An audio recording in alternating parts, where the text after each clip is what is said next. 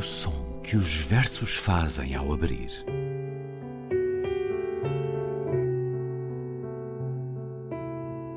Se leio um livro e ele torna o meu corpo tão frio que fogo nenhum o pode aquecer, sei que isso é poesia. Emily Dickinson. Com Ana Luísa Amaral e Luís Caetano.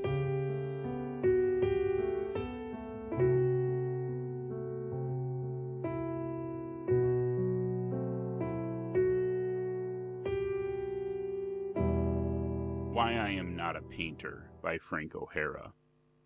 I am not a painter, I am a poet. Why?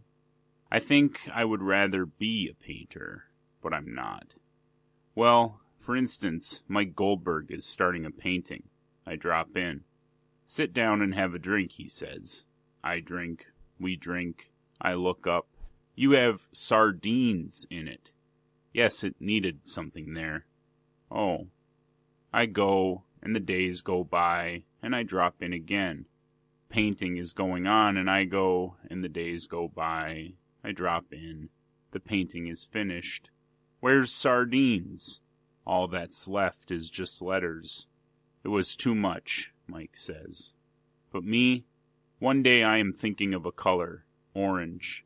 I write a line about orange. Pretty soon it is a whole page of words, not lines, then another page.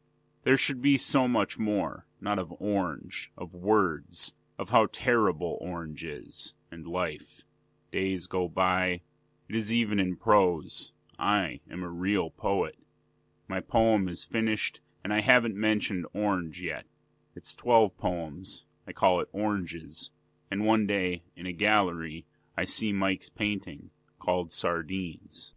Why I Am Not a Painter, do norte-americano Frank O'Hara, dito por Kurt Milberger.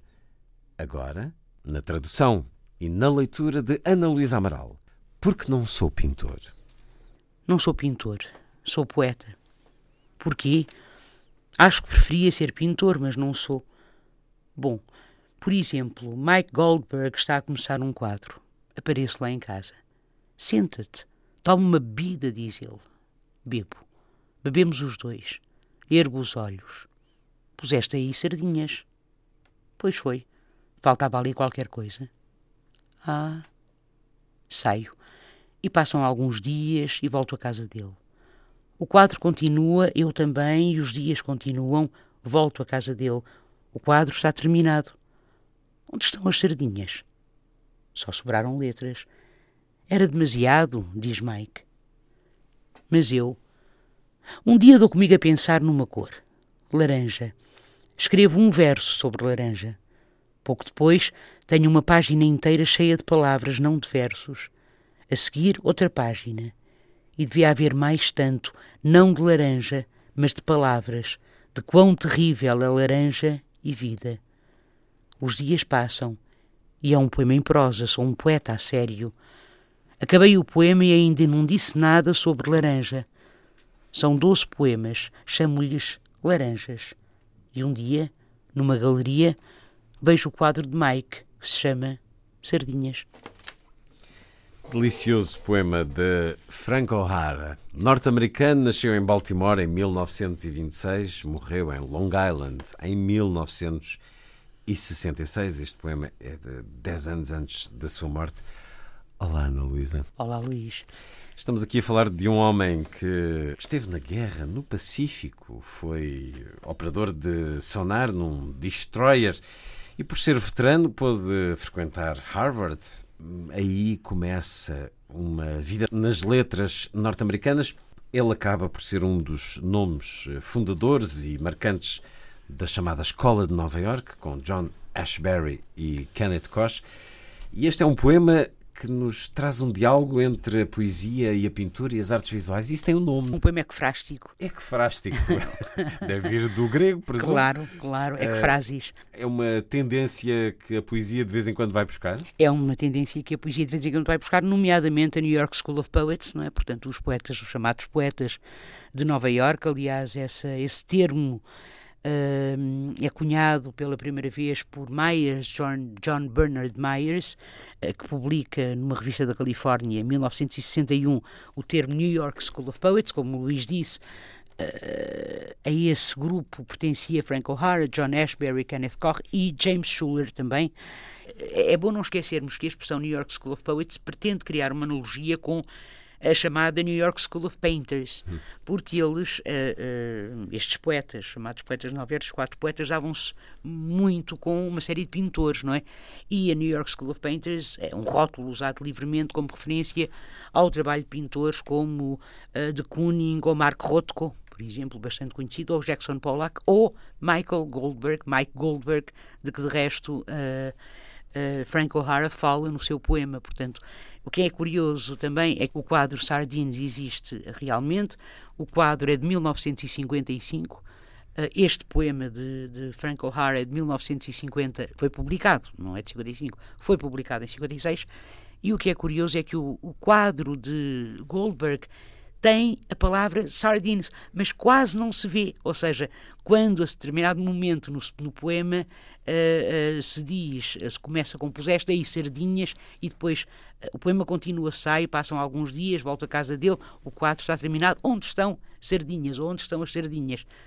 As sardinhas praticamente são invisíveis, a palavra sardinhas, e todavia ela está lá. Ou seja, ela funciona como um palimpsesto quase, não é? Ou seja, eh, por cima de sardinhas foram postas novas camadas, novos sentidos, uh, uh, novas, novas formas, no fundo, de entender o mundo, de entender as coisas e a própria poesia, a própria arte, digamos assim.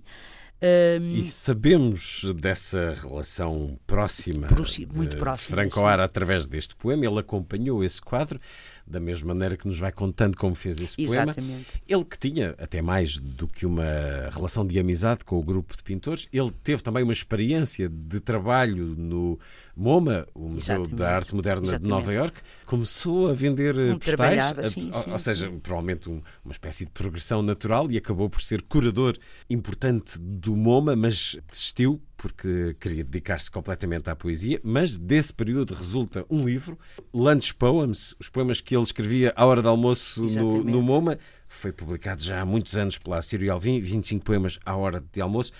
E, e, escreveu, por exemplo, também um ensaio sobre Jackson Pollock. Portanto, a relação era mesmo próxima forte, e a, forte, de amizade, próximo, de conhecimento, de estudo. De influência mútua, de influência mútua. E acaba por ser quase um cronista, num poema que se podia apor ao quadro, porque aqui sabemos como há essa cumplicidade artística e intelectual entre uh, o pintor e o poeta, e ele acaba por replicar o mesmo palimpsesto, de certa forma, no poema em relação às laranjas. Exatamente, exatamente. Até porque Laranjas, o poema Laranjas é um poema mais antigo, é um poema de 49, não é? O poema Oranges de Frank O'Hara. Uh, é também um, poema, um poema, este poema aparentemente muito discursivo, uh, um poema eh, que parece eh, escrito de uma forma, eh, podemos dizer, pouco trabalhada, mas não é. E, e mostra-se, mostra, de certo, quão inefável, digamos assim, é o processo criativo. Eu acho que há uma frase muito bonita que é a resposta de, de Mike Goldberg no poema, que di, quando ele diz It needed something there, precisava, faltava ali qualquer coisa, não é? Quando ele responde uh, quando ele responde uh, à observação do sujeito poético. Puseste aí sardinhas e o outro responde: Pois foi, faltava aí qualquer coisa, faltava qualquer coisa no quadro. Esse, é, é justamente essa qualquer coisa que constitui de alguma forma a arte, seja ela a arte da poesia, seja ela a arte da pintura, enfim, qualquer arte, não é? Esse, essa inefabilidade, de alguma maneira. Qualquer um de nós pode encontrar de maneira distinta. O próprio poeta nos diz. Bom, eu, a minha ideia era esta, Com mas certeza. acabou por ser outra coisa. E, e seja o que for agora que o leitor exatamente, queira ser. Exatamente. Uh, olha, é muito, é muito curioso que diga isso, Luís, até porque eu penso que ela é um bocadinho mais velha. Denise Levertov é uma poeta Uh, ligeiramente. Porque, porque contemporâneos dos uh, uh, New York School of Poets são outros poetas, como por exemplo Adrian Rich, como por exemplo Elizabeth Bishop, como por exemplo Marianne Moore, ou mesmo HD, que vivia na altura na, na Suíça, enfim, um bocadinho mais. Estão a escrever nesta altura, não são da mesma idade todos, mas está tudo a escrever na mesma altura. Eles, de facto, formam uma escola muito particular, aqui quando lhe chamamos escola, não é exatamente uma escola de que podemos falar, mas é de um grupo que se apoia, que se critica, que se autocritica, que se ajuda, que se entreajuda, que são, e são de facto muito generosos uns para com os outros e muito competitivos também. Não é por acaso que Marjorie Perloff, a crítica americana, tem um livro uh, sobre uh, Frank O'Hara que se chama uh, Poet Among Painters, o poeta entre pintores, um estudo sobre Frank O'Hara que se chama Poet Among Painters, em que justamente ela sublinha essa relação que O'Hara teve com os pintores com quem ele estava. É também interessante, eu queria sublinhar um, um, outro aspecto que tem a ver com, uh, poderíamos considerar um, um, certo, uma certa iconoclastia nestes, nestes poetas, ou seja, até mesmo do ponto de vista de identidade sexual. Todos eles, todos eles, destes quatro, todos eram homossexuais, todos menos Schuller. todos eles tinham andado em Harvard, eh, todos eles viviam naturalmente em Nova York, embora nenhum deles Uh, uh, embora a maior parte deles, eles não fossem nova iorquinos, como disse, não é? Portanto, Frank O'Hara não era, uhum. uh, não era de Nova York. Eu acho que neste quadro, tal como em, quer entre a poesia dos poetas de Nova York, quer entre a pintura e a poesia, nós assistimos a verdadeiras transfusões, digamos assim, transfusões, trans, assim, fusões entre, um, entre imagem e uh, entre, entre poesia e entre poesia e pintura, mas eu penso que talvez nenhum outro poeta tenha levado, do ponto de vista da técnica, tenha levado tão longe a sua ligação aos pintores do, como se chamou então, expressionismo abstrato, como uh, Frank O'Hara. Eu acho que este poema é um belíssimo exemplo uh, é um belíssimo exemplo disso. É um poema profundamente irónico, não é? Até porque a ironia é um dos traços mais marcantes de, de, de, deste grupo, a paródia, a pseudo-tradução, a escolagem, o humor, a, a blague, o jogo, enfim. Uh, até porque eles vão adotar o, o chamado cadavreski, o cadáver esquisito, não é? Que vem já dos surrealistas. E a importância de um Apollinaire é fundamental na formação, por exemplo, de Rambo, um Mayakovsky também. também. É. E esta autoironia, não é? Sou um poeta a sério, sou um verdadeiro poeta, sou um poeta que deve ser, porque a, eh, a reação, porque há naturalmente essa espécie de afronta hum. relativamente ao establishment literário, é David Lemmon uh, que escreve o seguinte: substitua-se Apollinaire por Frank O'Hara e cubismo por expressionismo abstrato e tem-se uma estranha mistura. Os poetas da Escola de Nova Iorque eram tão beligerantes em relação ao establishment literário e tão leais uns aos outros quanto haviam sido os seus predecessores franceses. E isto é curioso. De qualquer maneira, eu acho que é um, é um belíssimo poema. Não podemos esquecer que nós estamos nos anos 50 e nunca, uh, nunca uh, uh, as relações homossexuais foram tão perseguidas, tão fortemente perseguidas como nesta altura, como nos anos 50.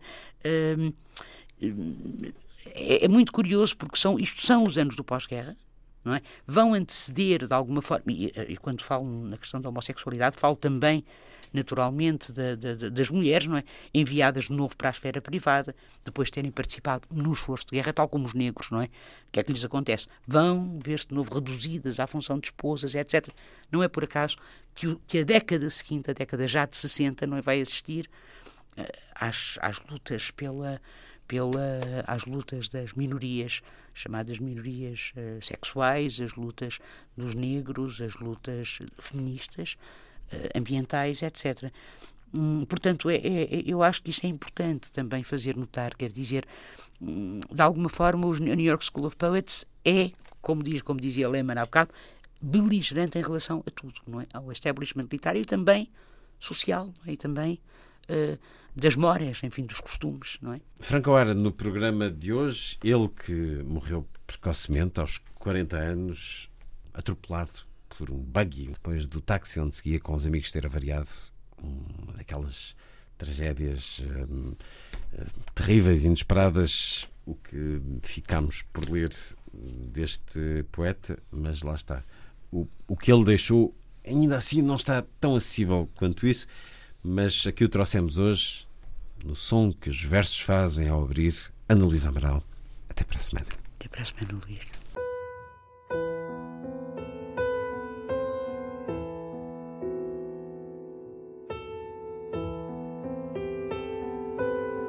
o som que os versos fazem ao abrir.